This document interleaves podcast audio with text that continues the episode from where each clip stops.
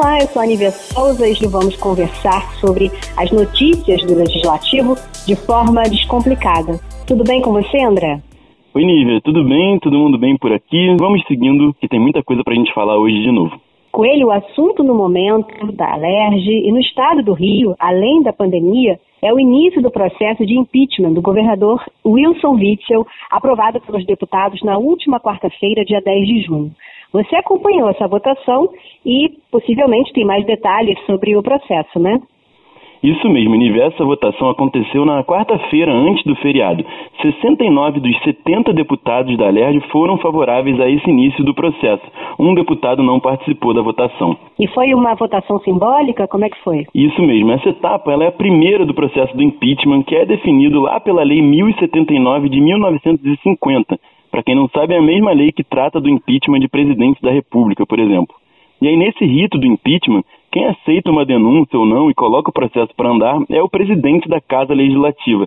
Sim, o presidente da ALERJ, deputado André Siciliano, ele resolveu abrir uma consulta para os parlamentares sobre essa decisão, né?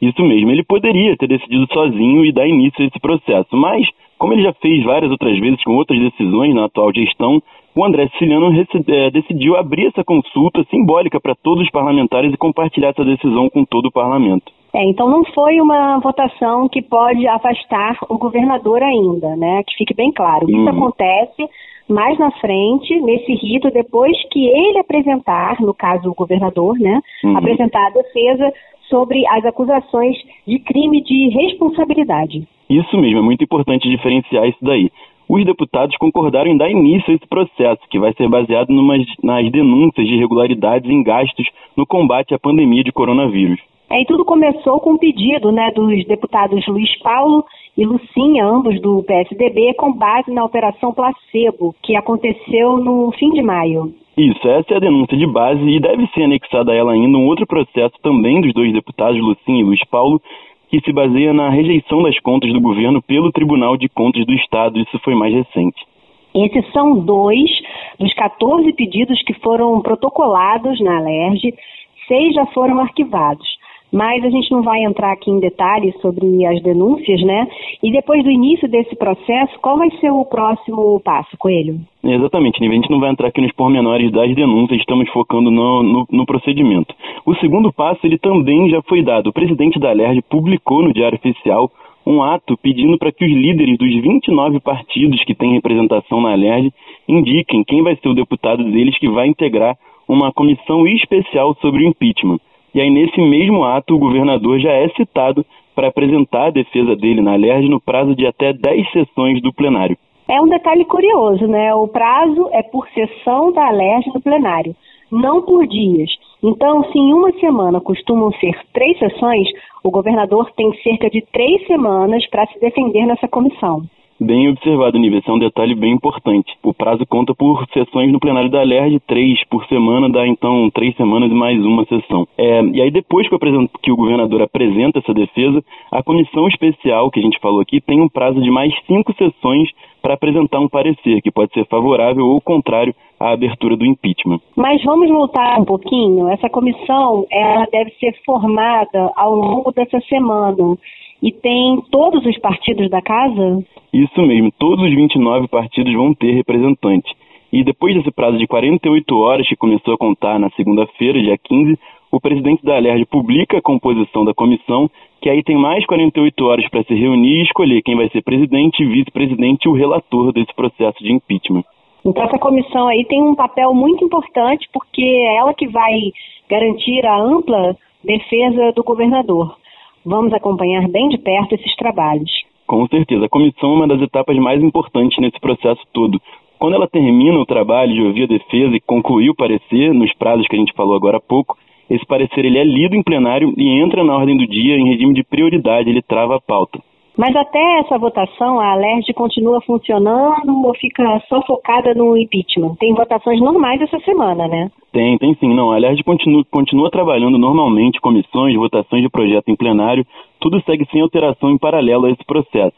Só quando a comissão especial do impeachment termina esse parecer, ouve o governador e faz esse discute e vota esse parecer, é que ele vai entrar na pauta de votação em prioridade, e aí sim, ele fica na frente de projetos de lei, ele vai ser a prioridade para ser discutido e votado pelos deputados quando for concluída essa etapa da comissão. Aí sim vai ser aquela votação aberta, no microfone, que afasta o governador, e o vice assume se a casa aprovar o afastamento, não é isso? Perfeito. Nessa votação do parecer, os deputados decidem por maioria absoluta, ou pelo menos 36 votos, se eles aceitam essa denúncia ou não. Se for aprovado, o governador é afastado e o vice assume. Se for rejeitada a denúncia, o processo é arquivado e o governador segue no cargo normalmente. Tem uma dúvida: se for aprovado o afastamento, o que, que vai acontecer depois disso? Aí tem uma coisa similar e outra bem diferente do que acontece na esfera federal. Não sei se todo mundo se lembra, é relativamente recente, do impeachment da presidenta Dilma em 2016. A Câmara votou o afastamento, ela foi afastada, seguindo um rito bem semelhante ao que a gente falou agora há pouco. E aí depois, já com o vice-presidente no cargo, foi a vez do Senado discutir e votar o impeachment definitivo. O Senado é que definiu a perda do cargo dela e o vice-presidente assumiu de forma definitiva até o fim do mandato. É, mas aqui no estado a gente não tem duas casas legislativas, né? A gente não tem um, um senado estadual, né? É, é, exatamente. Aqui a gente tem uma casa só, não é como no, na esfera federal. E aí, nesse caso, seguindo a lei do impeachment, caso a Alerj aceite o impeachment lá na frente, como a gente falou, e o governador seja afastado, vai ser formado o chamado Tribunal Misto de Julgamento. Ele é formado por cinco deputados eleitos pela, pelos colegas dele na Alerj, mais cinco desembargadores do Tribunal de Justiça, que são escolhidos por sorteio. E esse grupo ele é presidido pelo presidente do Tribunal de Justiça, não é mais liderado pela LERD. E é esse grupo que decide também numa votação se o governador perde o cargo definitivamente. É como se esse tribunal misto fosse o Senado. É uma, é uma adaptação da lei federal para ser utilizada aqui no Estado. Então, assim, mas a gente ainda tem um prazo para esse processo todo ser concluído. Também não é de uma hora para outra.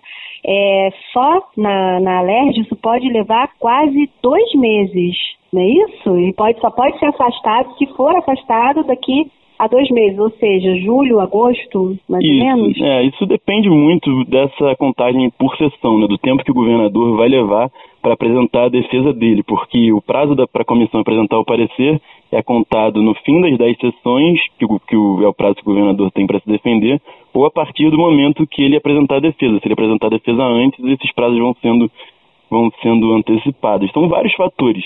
Isso é feito justamente para garantir a ampla defesa do governador, para não ter nenhuma injustiça. Porque apesar de ser um processo político, todo impeachment é, ele não é um julgamento de crime né, diante de um juiz, mas é necessário garantir toda a defesa dos acusados. Entendi. Bom, é, é importante né, essa, essa sua análise.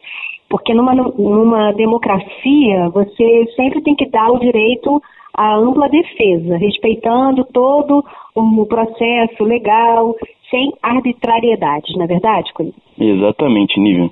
Bom, e o podcast vai ficando por aqui.